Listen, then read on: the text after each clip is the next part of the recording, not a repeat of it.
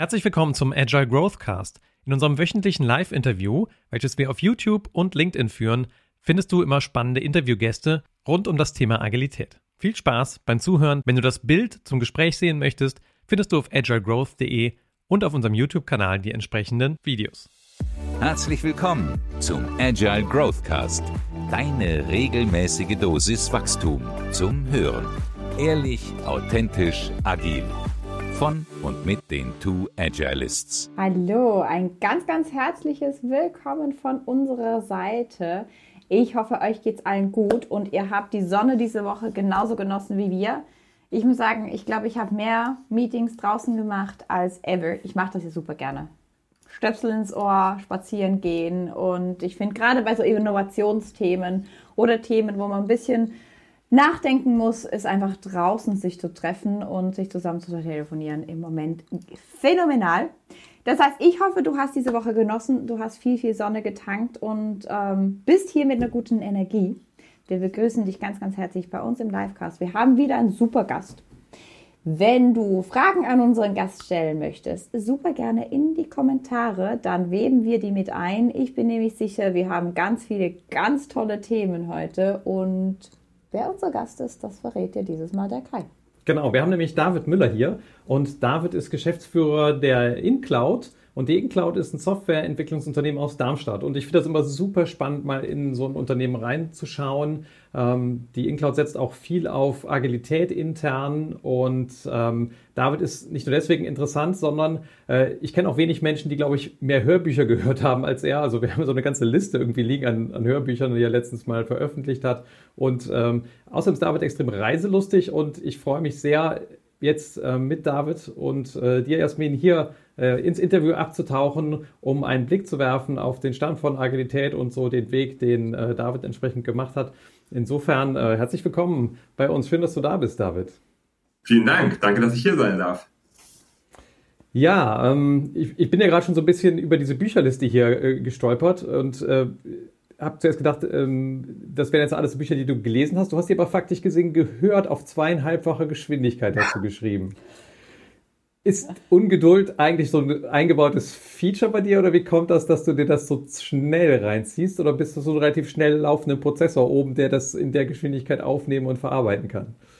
Nee, total. Das hat sich irgendwie so im Verlauf der Zeit ähm, in mein Hirn eingebrannt, dass ich mir kaum noch Dinge auf einfacher Geschwindigkeit anhören kann. Also auch wenn ich mir YouTube-Videos anschaue, habe ich mir ein Chrome-Plugin zugelegt, sodass ich mit einem Tastendruck dann direkt auf 2.3, 2.4, 2.5 gehe.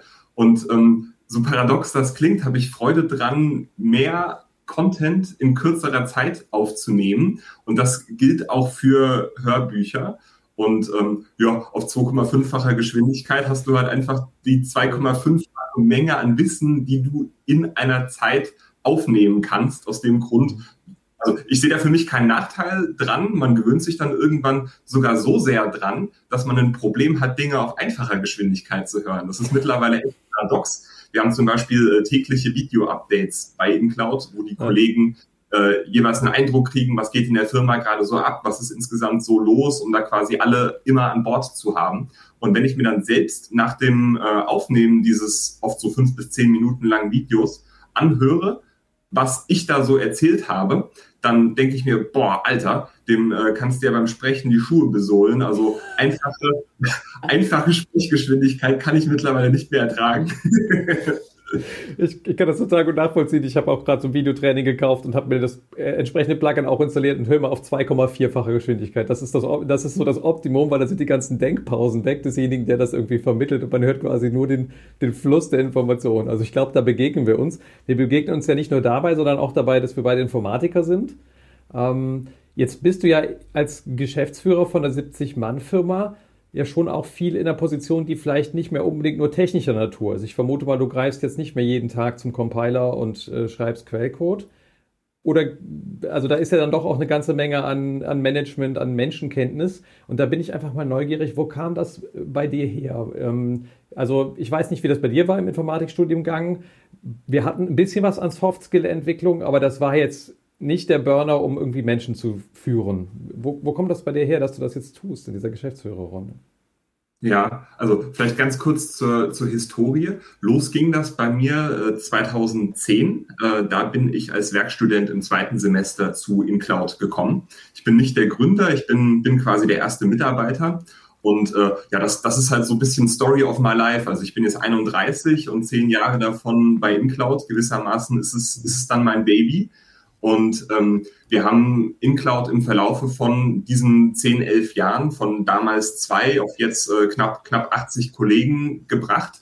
Und äh, das, das war so die, die Reise meines Lebens. Und ich finde, das Schöne daran ist, sich permanent neu zu erfinden. Ne? Du bist dann irgendwie zu zweit, äh, sitzt in einem Büro, alle hauen in die Tasten, so bis fünf, sechs Leute ähm, muss jeder alles machen. Da ist jeder Projektmanager, jeder ist Entwickler, jeder ist äh, Scrum Master und so, so funktioniert es halt irgendwie bis zu einem gewissen Grad. Und dann merkt man, boah, okay, jetzt brauchen wir so langsam eine Issue-Management-Software, jetzt müssen wir uns mal langsam Gedanken um Projektmanagement machen und dieses sich permanente neu erfinden und immer wieder drüber nachdenken, hey, bis zu der Grenze ging das jetzt mit dem Konzept noch. Aber jetzt sind wir an einem Punkt angelangt, wo es Sinn macht, nochmal neu drüber nachzudenken, wie sich unsere Zusammenarbeitsform ändert oder die Art und Weise, wie wir hier vorgehen wollen, wie wir Projekte machen wollen. Und ich finde, das, das ist so das, was mich ausmacht und was meine Reise charakterisiert,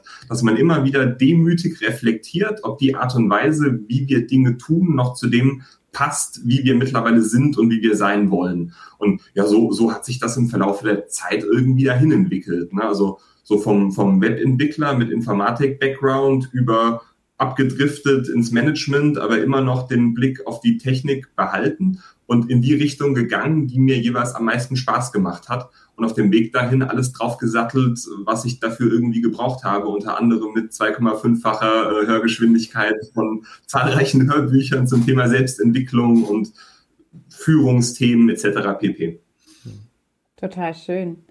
Jetzt ist ja, also ich finde es total spannend, dieses, ne, wir, wir gucken jetzt gerade, wie wir arbeiten, passt das überhaupt noch zu uns oder passt das zu dem, was wir gerade tun müssen, leisten müssen? Ähm, wenn ich so merke, wenn ich das in Trainings sage, gerade neuen Scrum Mastern, die ja hauptverantwortlich für diese Reflexion auch sind, dann, dann ist, kommt immer so dieses, ja, und wie mache ich das jetzt? Für mich selber ist das ja fein. Wie bringe ich denn Leute dazu? Ähm, hast du da Tipps? Oder hast du da irgendwie, sagst du da, hey, so nehme ich die Leute auch mit oder so begleite ich die auch auf dieser Reise, damit das für die verdaubar ist? Ja, also was mir am aller, allerwichtigsten ist, ist das Thema Transparenz. Ich habe gerade schon kurz von den äh, Video-Updates gesprochen. Das ist bei uns so ein Erfolgskonzept. Damit ging es eigentlich los, als wir in unseren äh, Corona-Lockdown am, ich glaube, 17.3. letzten Jahres oder sowas müsste es gewesen sein. Und eigentlich war das unser Vehikel, um die Kollegen an Bord zu halten, dass alle wissen, was gerade abgeht, wenn man gerade keine normalen Office-Gespräche führen kann. Und ähm, der Kanal hat sich so gut etabliert und die Kollegen fordern mittlerweile auch ein, dass ihr tägliches Video-Update kommt. Das hat sich so irgendwie zum, zum Standard entwickelt, äh, dass da alle Kollegen an Bord sind und alle wissen, was los ist und sich das Ganze wie aus einem Guss in eine Richtung anfühlt. Und das wäre so mein, mein Haupt-Takeaway. Ähm, da, wo ich hin will, da darf ich auch offen drüber sprechen. Und selbst wenn ich noch nicht genau weiß, wie es dahin geht, ne, also wir haben gerade auch viele, viele Sachen, die wir tun wollen und wo wir noch ganz schön ausbaufähig unterwegs sind und noch bei weitem nicht da, wo wir gerne hin wollen, ähm, das offen zu thematisieren, auf den Tisch zu legen, hey, da und da habe ich das Gefühl, dass wir richtig blöd strukturiert sind oder richtig blöd aufgestellt sind. Ich würde gerne wollen, dass wir in die und die Richtung gehen. Ich habe aber noch keine Idee, wie wir da hinkommen. Ähm, erzählt doch einfach mal, habt ihr vielleicht Ideen, habt ihr vielleicht Input? Und das kombiniert mit einer Umfrage, die dann anonym ist, dass die Kollegen auch ähm, anonymes Feedback und anonymen Input abgeben können, wer da nicht mit äh, eigenem Namen auftreten will. Das sind so die, die Rezepte, die irgendwie bei uns am besten funktioniert haben ähm, alle Kollegen mitnehmen, vollständig transparent sein und ganz viel nach Meinungen fragen und nicht mit vorgedachten Dingen ankommen, die irgendwie im Elfenbeinturm entstanden sind, sondern ganz viel nach Input fragen. Mhm. Das heißt, ihr seid da sehr, sehr stark im Dialog. Und ähm, ich sage manchmal im Training, Scrum ist ein äh, Rahmenwerk zur äh, dialogbasierten Produktentwicklung.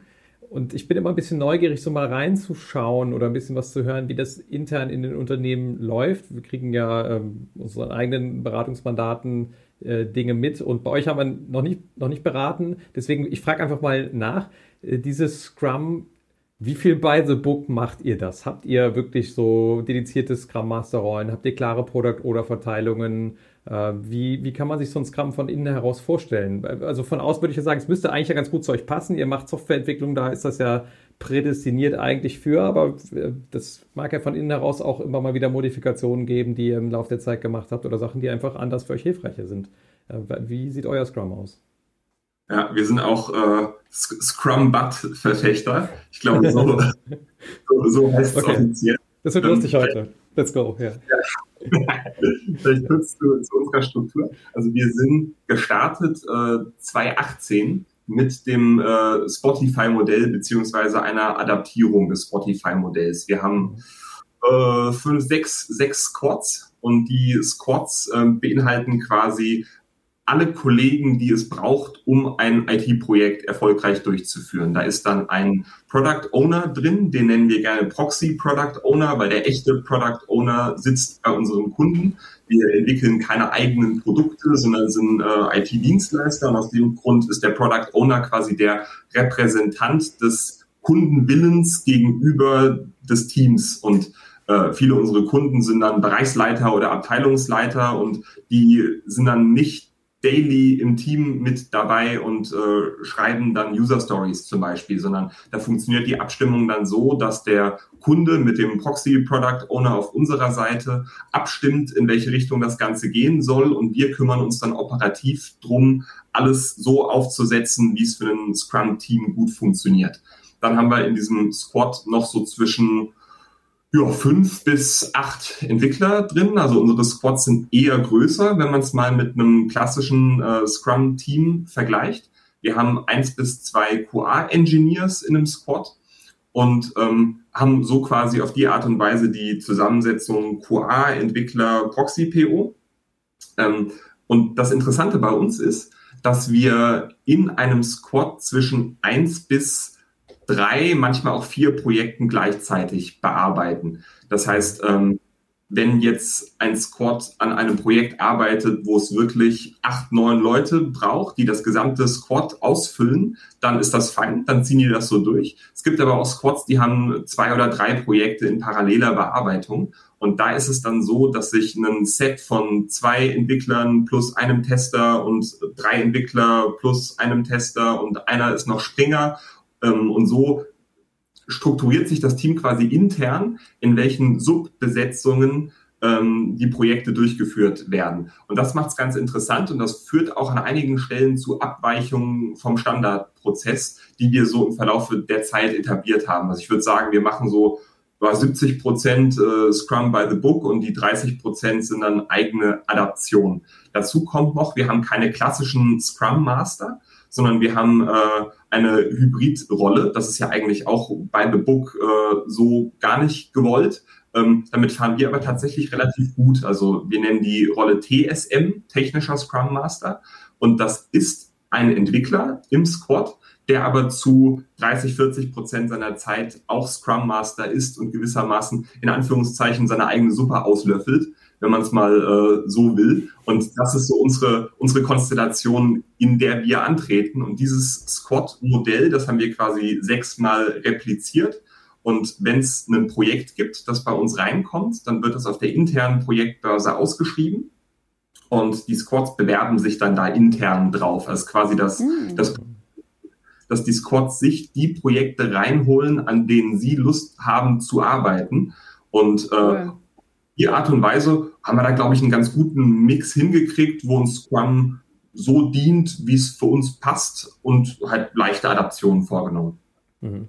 Ähm, ich erinnere mich an mein erstes Scrum-Team, da war das auch so. Ich war äh, halb Programmierer, halb Scrum Master. Insofern kann ich das total gut nachvollziehen. Ähm, das ging auch so lange gut, wo es keine Organisationsentwicklungsaufgaben um mhm. mein Team drumherum gab. Also wo ich nur sozusagen innerhalb meines mhm. äh, kleinen Teams wirken musste, war das irgendwie eine ein ganz hilfreiches Muster. Wie macht ihr das denn mit Sachen, die irgendwie übergreifend zwischen Teams irgendwie knirschen? Ist das was, was dann bei dir irgendwie aufschlägt und das Oder so irgendwie auf einer anderen Ebene? Kulturentwicklungsaufgaben. Ne? Ist das dann, also diese, das ist ja dieser Teil, der, der, den oft die Scrum Master dann nicht mehr mitmachen, wenn die jetzt halt noch programmieren. Wie ist das bei euch gelöst? Habt ihr eigentlich wenig einfach diesen, von diesen Baustellen oder habt ihr das irgendwo anders verortet?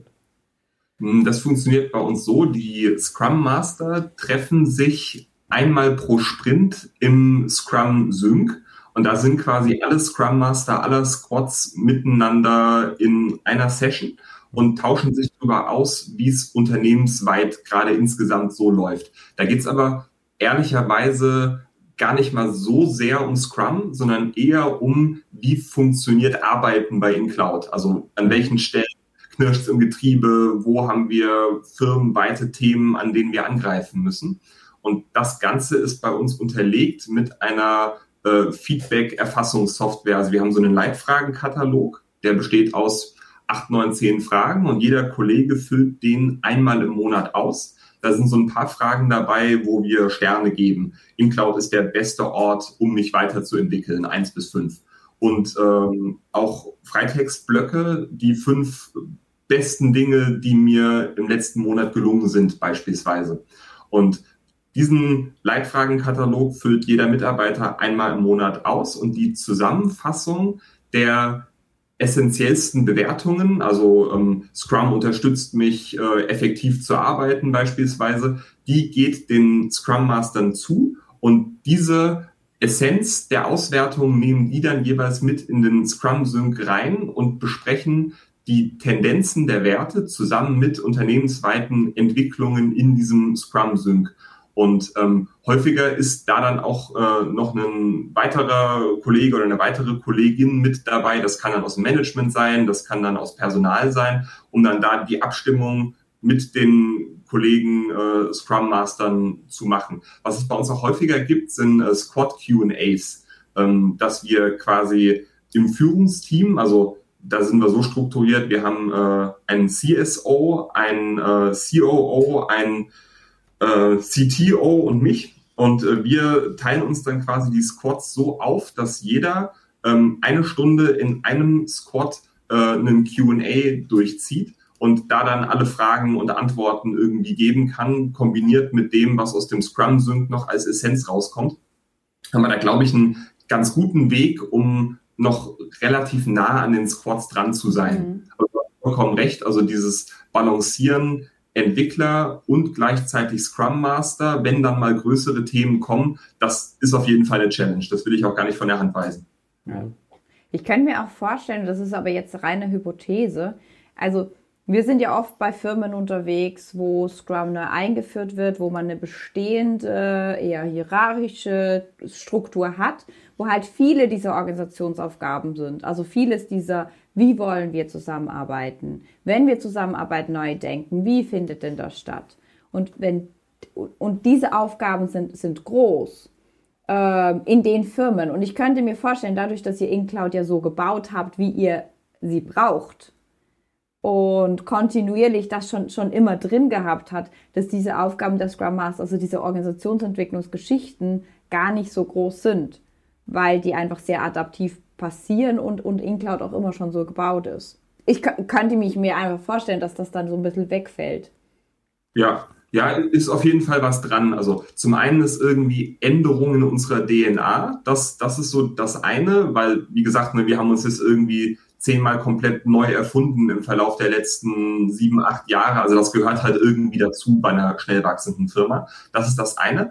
Und ähm, genau wie du sagst, wir sind seit Mitte 2018 in diesem Squad-Modell unterwegs.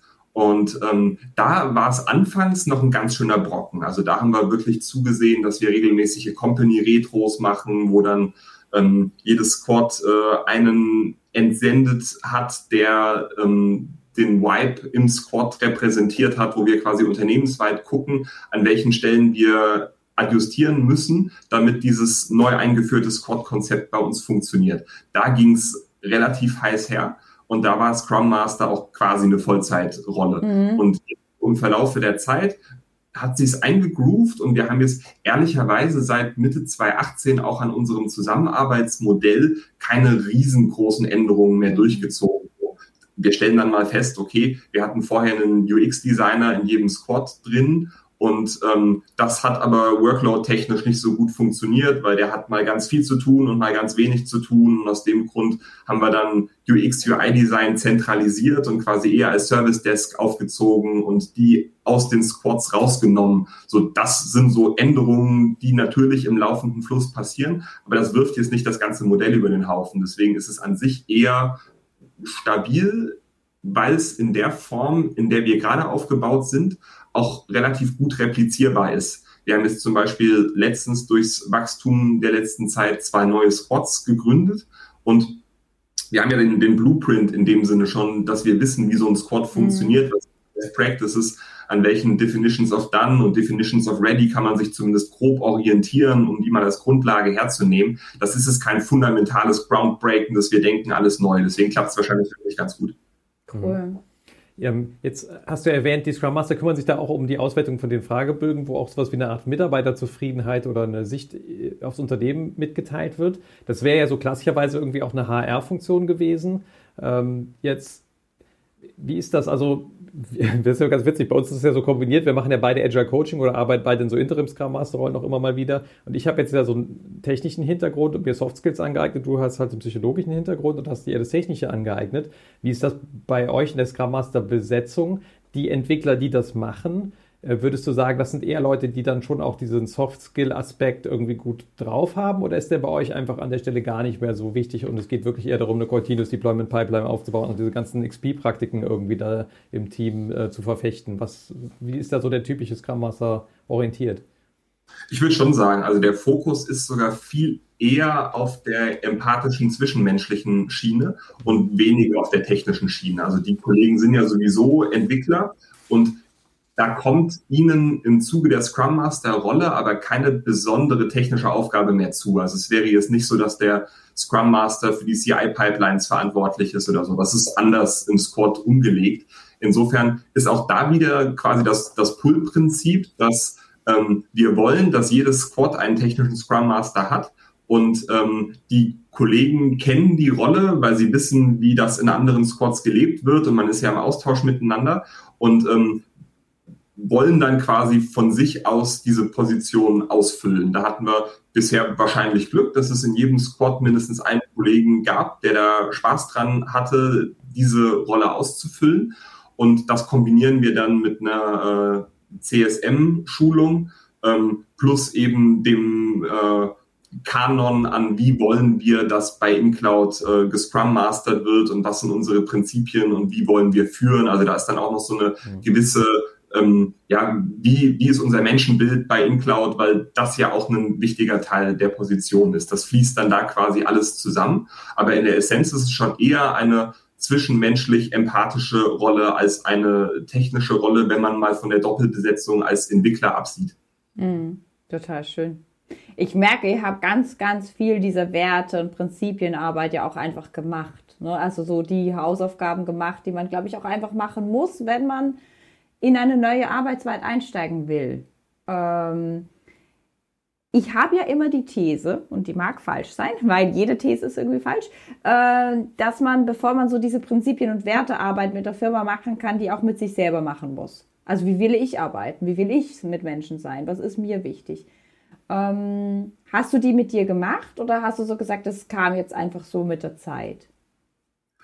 Ähm, es gab nie den Punkt, wo ich gesagt habe, boah, jetzt muss ich mich mal ganz intensiv mit mir beschäftigen. Das kam im Verlaufe der Zeit, aber es spielt schon eine wichtige Rolle für mich. Also ich bin begeisterter Tagebuchschreiber und reflektiere abends, wie mein Tag so lief und was mir gut gelungen ist und an welcher Stelle ich konform oder vielleicht auch nicht konform mit dem war, was mir wichtig ist.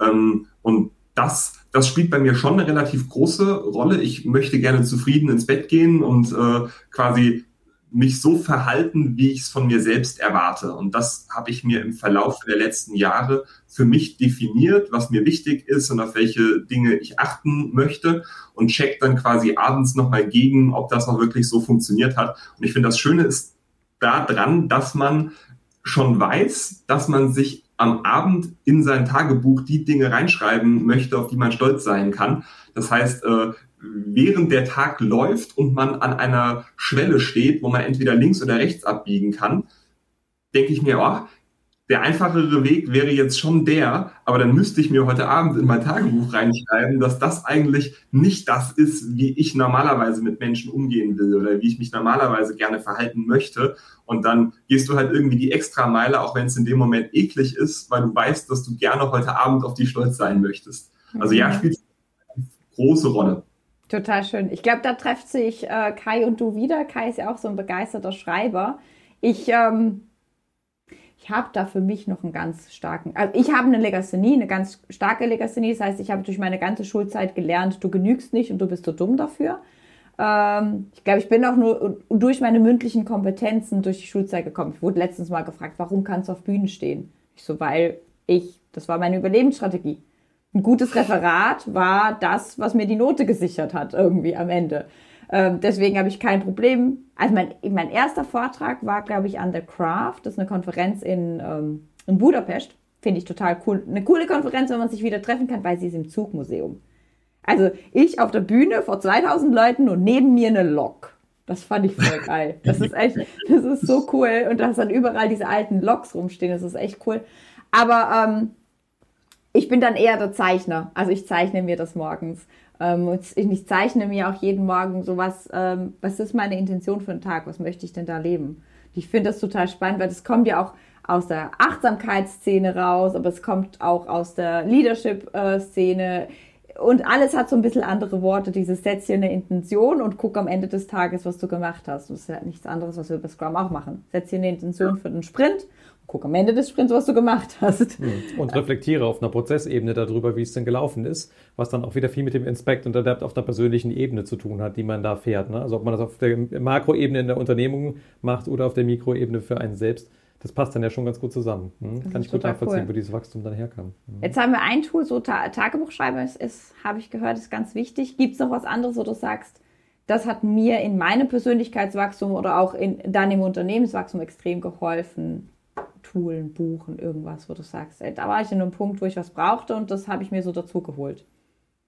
Ja, ähm, also so die, die Hauptlektion der letzten Zeit für mich ist, ähm, sich selbst überflüssig zu machen. Ich glaube, so, so kann ich es ganz gut beschreiben. Ähm, irgendwie, also vor zwei Jahren oder sowas war ich auf einem ganz komischen Kurs unterwegs und war sehr im, im Micromanagement drin und war der Meinung, alles wissen zu wollen und am Ende auch alle Entscheidungen selbst zu treffen. Und es gab kein wichtiges Meeting, bei dem ich nicht dabei war. Und du hättest mich jederzeit fragen können, wie ist unsere Marketingstrategie, wie machen wir Vertrieb, wie, wie läuft jedes Projekt bei uns und äh, ja, was haben wir gerade auf dem Konto. So, das, das wäre vielleicht das, was ich noch am ehesten jetzt auch noch weiß. Ähm, aber bei allen anderen Dingen ähm, habe ich komplett die Verantwortung an die Kollegen abgegeben, die ihren Bereich zu 100 Prozent selbst autonom führen und gestalten und ähm, fühle mich super wohl damit. Also das, das ist so die Hauptlektion der letzten Zeit. Ähm, stell nicht kluge Leute ein und sag ihnen, was sie tun sollen, sondern stell kluge Leute ein und lass sie einfach machen.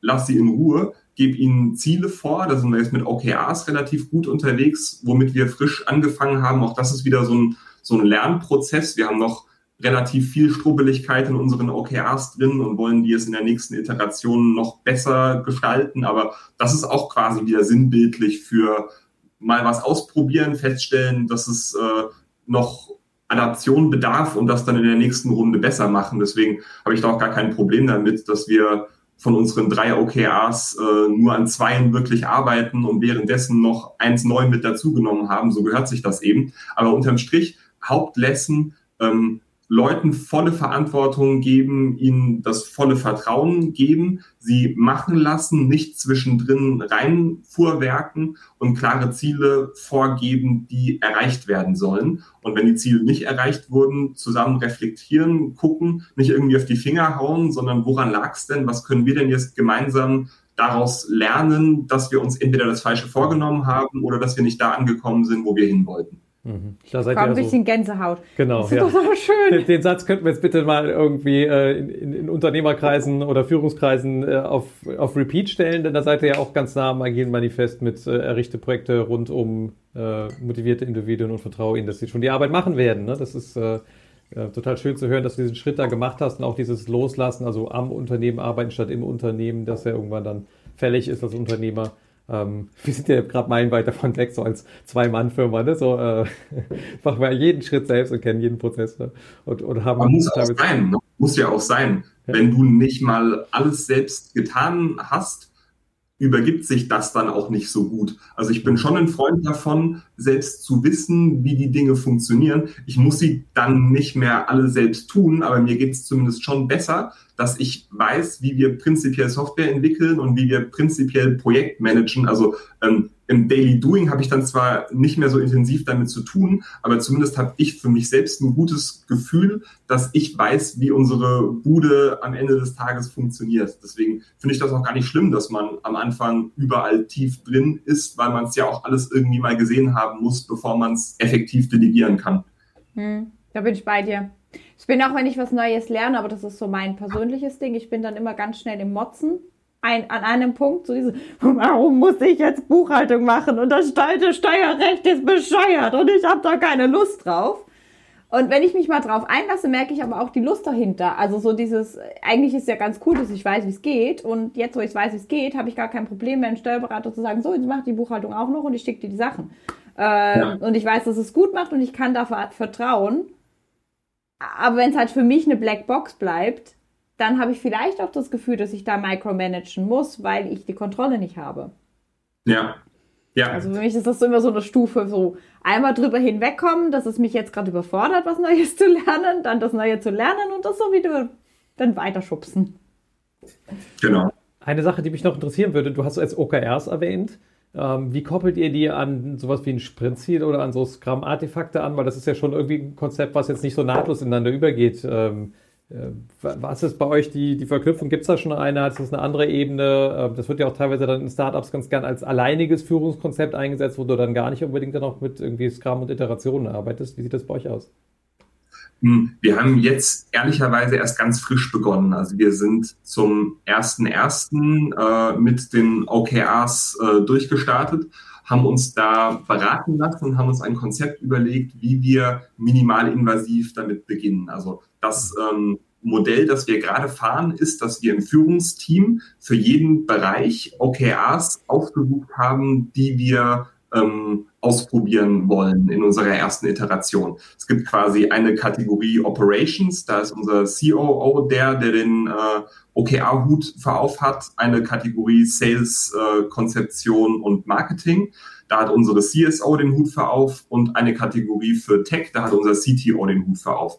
Und wir sind quasi die, die diese OKRs vorantreiben und halten die Mannschaft transparent auf dem Laufenden, wie weit wir in welchem Key Result der jeweiligen Kategorie gerade sind. Also da machen die Kollegen dann jeweils in zweiwöchigen Turnus ein Video-Update, wo sie dann zeigen, hey, da und da sind wir gerade so und so weit, da und da sind wir dann gerade so und so weit. Und alle Squads sind angehalten, auf die OKRs einzuzahlen, da wo sie merken, dass sie unterstützen können. Aber es gibt noch keine direkte Kopplung zwischen den OKRs, die wir in der ersten Iteration mal für uns ausprobieren und den runtergebrochenen äh, Squad- oder Teamzielen, die sich dann in einer Substruktur daraus ableiten würden. Das ist jetzt in der nächsten Iteration das, worüber wir nachdenken wollen, wie wir es schaffen, dass wir quasi Company Top-Level OKRs die sowohl top-down wie auch bottom-up sein sollen, dann auf alle Squads und Teams projizieren, dass die sich dann jeweils ihren Teil an OKR-Subset oder OKR-Struktur aussuchen können, um darauf einzuzahlen, was dann auf einer anderen Ebene wiederum für ein OKR hängt. Da sind wir aber noch nicht, weil wir jetzt erstmal in unserer ersten Iterationsrunde für uns äh, inspekten und adapten, ob das Konzept überhaupt funktioniert. Und gerade sieht es ganz gut aus, deswegen sieht es auch danach aus, als würden wir im nächsten Quartal einen Schritt weitergehen, aber das gucken wir, wenn es soweit ist. Mhm, total spannend. Ich durfte vor, boah, das ist auch schon lange her, aber vor drei Jahren, glaube ich, war ich mal bei eBay Kleinanzeigen für vier Stunden. Die haben mir so ein bisschen erzählt, wie sie arbeiten. Und es klingt ein bisschen, bisschen ähnlich wie das, was ihr vorhabt. Also die haben das nicht OKRs genannt, die haben, glaube ich, auch wirklich Finanzziele gegeben. Aber die haben alle drei Monate Finanzziele reingegeben und haben dann den Teams gesagt, und guckt mal, was ihr tun wollt, damit ihr da reinzahlt. Und guckt bitte, dass ihr untereinander nicht kann, euch kannibalisiert, so. Und äh, anscheinend sind sie da echt auch gut mitgefahren, weil dann jedes Team halt auch Bock drauf hat auf das, was sie tun. Und mhm. ich finde auch diesen, diesen Prozess, ich möchte das einfach nur noch herausheben, weil ich das so cool finde, dass er gesagt hat, ihr stellt Projekte vor und die Squads nehmen sich dann die oder bewerben sich drauf.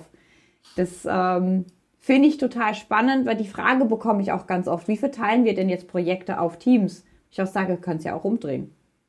Ja, genau, richtig. Und wenn es ein Projekt gibt, wo kein Squad Lust drauf hat, dann scheint es offensichtlich nicht das Projekt zu sein, an dem wir gerne arbeiten wollen. Und dann ist es auch okay, dass wir sagen, hey, ähm, leider begeistert sich niemand für das Projekt, tut mir leid, lieber Kunde, können wir aktuell nicht bedienen. Das ist auch am Anfang erstmal eine merkwürdige Geschichte, sowas zu sagen. Das können wir uns jetzt gerade auch ziemlich gut leisten. Ähm, es gab aber auch Zeiten, da ähm, mussten wir mit den Squads in Gespräche gehen, dass das leider doch umgesetzt werden muss, auch wenn jetzt gerade kein Squad dabei ist, dass sich dafür begeistern kann. Mhm. Aber auch das ist am Ende des Tages ja irgendwie unternehmerische Notwendigkeit, die man entweder richtig scheiße machen kann, wo man sagt, ach, hat sich niemand für beworben, ähm, blöd, ihr macht es aber trotzdem, oder man tritt mit den Squads in den Dialog und arbeitet raus, warum das jetzt gerade für uns wichtig ist, mit dem Hintergrund der finanziellen Transparenz, dass die Kollegen wissen, hey, was, was ist denn der Hintergrund, warum wir das jetzt machen müssen? Und dann sieht es auch schon wieder ganz, ganz anders aus, weil die Kollegen an Bord sind und wissen, dass es äh, zwar entgegen unserer normalen Wahlfreiheit geht, aber dass es jetzt in dem Fall trotzdem nötig und sinnvoll ist, das Projekt umzusetzen. Deswegen Dialog, Transparenz und dann kriegt man, glaube ich, eigentlich alles in den Griff. Cool. Danke. Ähm, das ist total schön, dieses, ähm, die Art und Weise, wie ihr da rangeht, diese Augenhöhe da rauszuhören. Und wir haben ganz viele Fragen gerade noch reingekriegt. Ich würde mal auf zwei zumindest hier eingehen wollen von unseren ähm, Zuschauern, und zwar die von Patrick. Äh, ich blende die auch gerade mal ein. Und zwar Klasse von Micromanagement zum wirklichen Abgeben von Verantwortung war gerade für mich super auf den Punkt gebracht. Habt ihr oberhalb der OKRs entsprechende Midterm Goals formuliert oder eine Mission? Mm, ja, also, wir haben wir haben äh, eine, eine Visionsrunde Anfang des Jahres gedreht, wo wir definiert haben, wo wir hinwollen. Ähm, das ist aber kein Midterm-Goal, sondern das ist eher ein ziemliches Long-Term-Goal. Und uns fehlt gerade diese Zwischenebene. Und das ist jetzt was, was wir auch im Zuge unserer ersten Iteration entdeckt haben. Wir haben jetzt quasi Q1 OKRs, an denen wir dran sind. Und wir haben unsere 2025er Vorstellung, wo Incloud da dann sein möchte. Und wenn wir jetzt für die zwei OKRs überlegen, was wir uns da rauspicken, werden wir garantiert davon profitieren, noch die Zwischenschicht drin zu haben, weil es echt nicht so leicht ist, sich zu überlegen, naja, was mache ich denn jetzt das nächste Quartal dafür, um in fünf Jahren dort zu sein? Also wir brauchen diesen Zwischenlayer. Noch haben wir ihn nicht. Aber das ist uns jetzt schon in der ersten Runde aufgefallen, dass wir sehr stark davon profitieren, den zu haben. Insofern wird es den jetzt auch bald geben, ja. Genial. Ich, wenn ich so gucke, wie wir uns entwickelt haben, jetzt auch kein mit der großen Firma, aber, aber jetzt auch in unserer kleinen Firma, also wenn wir uns vor, was wir uns vornehmen für in zwei Jahren, erreichen wir meistens in einem. Was wir uns vornehmen für drei Monate, erreichen wir meistens in sechs Monaten. Also es ist irgendwie so ein ganz bizarres Prinzip. Also, wir haben auch schon mal gesagt, wir haben eine Visionswand. Das ist Kais Bürotür. Da kleben Zettel, also Bilder. Wir sind sehr visuell. Und das, was da drauf steht, erreichen wir immer. Und wir erreichen es viel früher, als wir uns vorgenommen haben. Aber wenn wir so sagen, äh, was wir in Sprint reinnehmen oder was wir in den nächsten drei Monaten reinnehmen, das erreichen wir grundsätzlich irgendwie nicht. Ja. Also ich gebe uns so. auch noch den Corona-Bonus. Im Moment ist eh alles irgendwie äh, mit, mit den zwei Kindern und ja gut. Aber äh, andere, anderes Topic. Ich habe noch eine Frage reingekriegt und zwar vom Daniel und der sagt, ähm, ich finde die Idee mit dem Video-Updates genial. Du hast das schon mehrfach erwähnt. Wie kann ich mir das vorstellen? Wir haben einen äh, Microsoft äh, Teams Channel. Also wir sind, wie wahrscheinlich viele anderen auch, die nicht auf Zoom sind, in Teams. Und äh, wir haben dort einen Channel für Video-Updates. Und da werden nur Video-Updates drin gepostet. Und der Ablauf ist, dass ähm, einer von uns Vieren aus dem Führungsteam gerne auch Kollabo noch mit anderen Kollegen an den Stellen, an denen Sinn macht oder an denen andere Kollegen äh, gerne die Bühne hätten, um was dem ganzen Unternehmen mitzuteilen, dann einfach in diesen Channel reingehen, auf Besprechung drücken, dann auf Record drücken und dann einfach fünf, sechs, sieben, acht, neun Minuten was in die Kamera erzählen, das Recording stoppen und dann wird das Video quasi automatisch veröffentlicht in diesem Channel.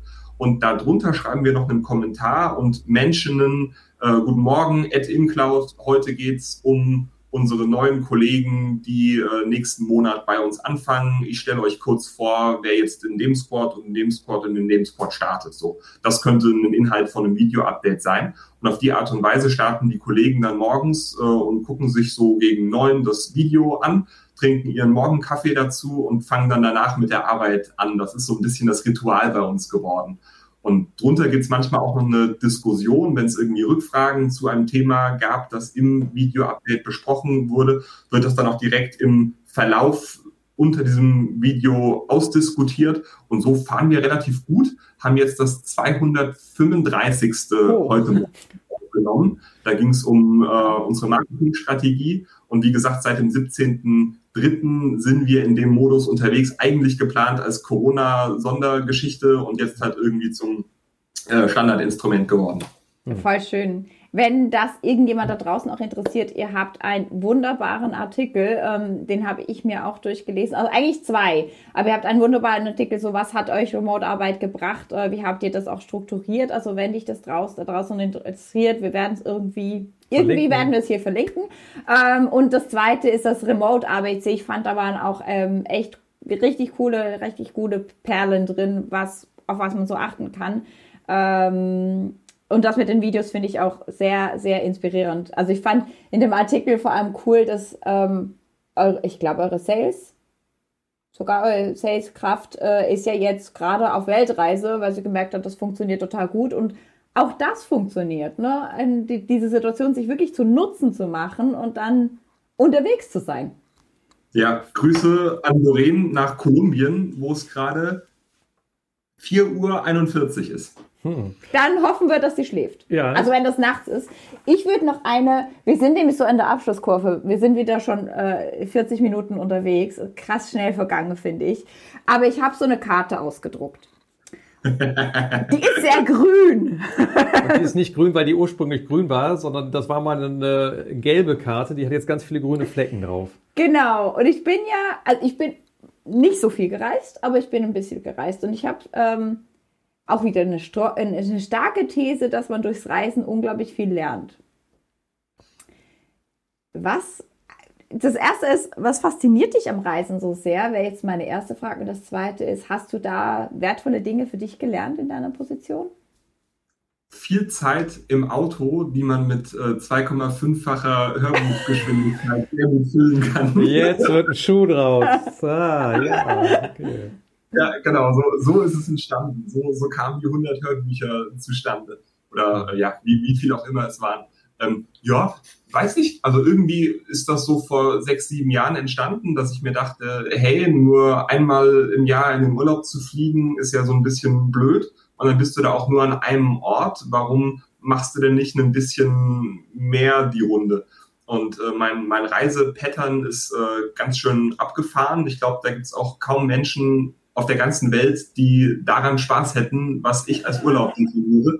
Ich äh, nehme mir einen Mietwagen, pack mein Fahrrad in den Kofferraum, pack mir die Isomatte in den Kofferraum, fahre irgendwo hin, wo ich als Fernziel hin will. Das kann dann, keine Ahnung, äh, Malaga in Südspanien sein und baue mir dann auf Basis von verschiedenen POIs, die ich auf meiner Fahrt dahin noch unterwegs abklappern will, meine Reiseroute hin zusammen und meine Reiseroute zurück auch wieder. Und so hast du dann einen schönen Roundtrip über 8000 Kilometer. Meine CO2-Bilanz mag es mir vergeben. Ähm, und äh, ja, dann räume ich halt mein Fahrrad aus dem Kofferraum raus, wenn ich in irgendeiner Stadt bin, wo ich Lust drauf habe, mir das dann da mal anzuschauen. Fahre dann da einmal durch, gucke mir alles an, was ich mir angucken will und fahre dann weiter. Und auf die Art und Weise ähm, habe ich ein relativ getriebenes Urlaubspattern, sage ich mal. Also ich gucke mir dann, keine Ahnung, vielleicht auch mal fünf, sechs, sieben Städte pro Tag an, äh, was nicht dem typischen Pattern des Urlaubmachens entspricht. Und äh, Essen, Essen ja. tue ich dann auch aus meiner, aus meiner Tiefkühl-Aldi-Tüte ähm, und gehe jetzt nicht unbedingt in die Restaurants. Also das Ganze ist auf viel Sehen in kurzer Zeit und viel Erleben und viele Eindrücke aufsammeln ausgelegt. Und äh, klingt es vielleicht erstmal ganz gut, aber ich glaube, wenn man das mal erlebt, wie man dann morgens um fünf aus dem kalten Kofferraum rauskrabbelt, ist es wirklich nicht für jeden was, aber für mich überwiegen die Vorteile auf jeden Fall die Unannehmlichkeiten. ich glaube, so krass war ich nicht unterwegs, aber Kai und ich mussten uns definitiv finden von was ist Entspannung und was ist äh, Jasmin ist getrieben. Also wir haben uns jetzt so einen kleinen Offroad-Trailer ähm, auch äh, gekauft, den wir ähm, auch zu Schulungszwecken benutzen, weil wir halt auch zur Schulung unterwegs sind und da ganz viel Zeugs reinladen können. Im Prinzip ist es. ist ein Anhänger mit Matratze drin, würde ich sagen. Es ist ein Anhänger mit Matratze drin, mit Außenküche hinten dran. Ja. Ähm, braucht irgendwie viel mentale Flexibilität, aber mir hilft das. Und ich finde es halt so cool, im Urlaub äh, einzutauchen können. Also in verschiedene verschiedene Städte, verschiedene Orte, verschiedene ähm, Eindrücke und das kann überfordernd sein. Also ich, ich weiß noch früher, als wir mit meiner Familie gereist sind, war so, nein, Jasmin! Äh, das, was ich immer gehört habe, weil wir halt im Hotel waren, am Strand waren und das Gefühl hatte, kommt jemand mit mir? Nein, Jasmin! Könnte jemand? Nein, Jasmin! Bis ich irgendwann gemerkt habe, ah, da gehe ich halt allein. Ja, du bist halt komplett unabhängig. Ne? Dir kann keiner sagen, was du tun und lassen sollst. Und wenn du Bock hast, genau an diesem Ort jetzt stehen zu bleiben und schlafen zu gehen, weil du am nächsten Morgen dort den Sonnenaufgang erleben willst, dann ist das deine Entscheidung und du kannst das durchziehen. Und ich glaube, das ist für mich auch ein Teil dessen, was ich so cool finde, dass du keine Verpflichtungen hast, dass du um die Uhrzeit in dem Hotel und dann gehst du morgens dann so frühstücken und alles nach Schema F, sondern du kannst jeden Tag so gestalten und da lang gehen und fahren und erleben, wo du halt jeweils Lust drauf hast. Und das ja, macht einen, einen Teil dieser ganzen grünen Punkte aus, die du da in die Kamera gehalten hast. cool. Wir würden gerne noch zum Abschluss äh, fünf Jahre in die Zukunft spulen. 2026, äh, der, der David in fünf Jahren. Was sind Sachen, die dich äh, träumen lassen, die dich inspirieren, wo du dich selber siehst in, äh, in fünf Jahren von jetzt? Ja, ja, das ist eine, das ist eine große, große Frage. Ich glaube gar nicht so viel anders wie jetzt. Also die Skala, auf dem das alles stattfindet, wird größer und größer werden. Ähm, durch das wachsende Unternehmen und die wachsenden äh, Projekte und Zuständigkeiten werde ich selbst mitwachsen müssen, wobei ich aktuell schon relativ zufrieden mit meiner Art und Weise bin, mit Dingen umzugehen. Also dieses Thema Verantwortungsübergabe äh, macht mir da einen sehr, sehr guten Dienst. Und ich glaube, dass das viele erst später lernen, wenn sie kurz vorm Burnout sind und auseinanderzubrechen drohen, wenn sie dann bei, keine Ahnung, 150 Kollegen oder sowas überhaupt nicht mehr hinterherkommen, sich noch um alles kümmern zu können. Deswegen äh, ist da meine, meine Philosophie, die richtigen Leute an Bord zu holen und sie machen zu lassen, glaube ich, das, was mir auch in Zukunft weiterhin einen sehr guten Dienst bringen wird. Insofern, ja, ich denke mal, die, die Wochenarbeitszeit vielleicht um äh, fünf Stunden runterzubekommen auf 35 äh, wird der David in fünf Jahren sein. Ähm, gar nicht mehr operativ tätig, wobei das auch jetzt schon so gut wie der Fall ist, dass ich mich eher um strategischere Themen kümmern kann und weiter ein demütiger und an den Kollegen interessierter Typ zu bleiben. Also ich würde gerne behalten, worauf ich gerade in meiner Persönlichkeitsentwicklung stolz bin. Und so sehe ich mich in fünf Jahren. Vielleicht wohne ich dann nicht mehr in Darmstadt, sondern irgendwo anders. Vielleicht dem Vorbild meiner Full Remote-Kollegen folgend, aber das wird die Zeit zeigen. Genau, genug Voll Orte schön. kennst du ja, äh, an denen es interessant sein könnte. Ähm, insofern, wir danken dir herzlich für das äh, tolle Interview mit dir, für den Einblick, den du uns in die InCloud gegeben hast. Und äh, wer sich vertiefen möchte, wir verlinken dann nochmal entsprechend den erwähnten Artikel hier. Danke viel, viel mal. Das war ein super inspirierendes Gespräch. Ähm, ganz, ganz tolle Einblicke. Dankeschön.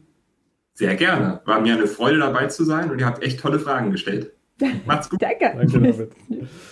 So, und äh, wir haben äh, gerade nochmal frisch neue Trainingstermine veröffentlicht. Wenn du mal mit uns arbeiten möchtest im äh, digitalen Seminarraum im Moment, dann findest du unter agilegrowth.de slash trainings hier entsprechend unsere Seminare. Wir freuen uns sehr, dich da auch mal kennenzulernen, abseits von den Fragen, die du hier natürlich immer gerne stellen kannst. Und wir wünschen dir ein ganz, ganz schönes Wochenende. Ein wunderbares Wochenende mit ganz viel Sonne und ganz viel Inspiration wünschen wir dir.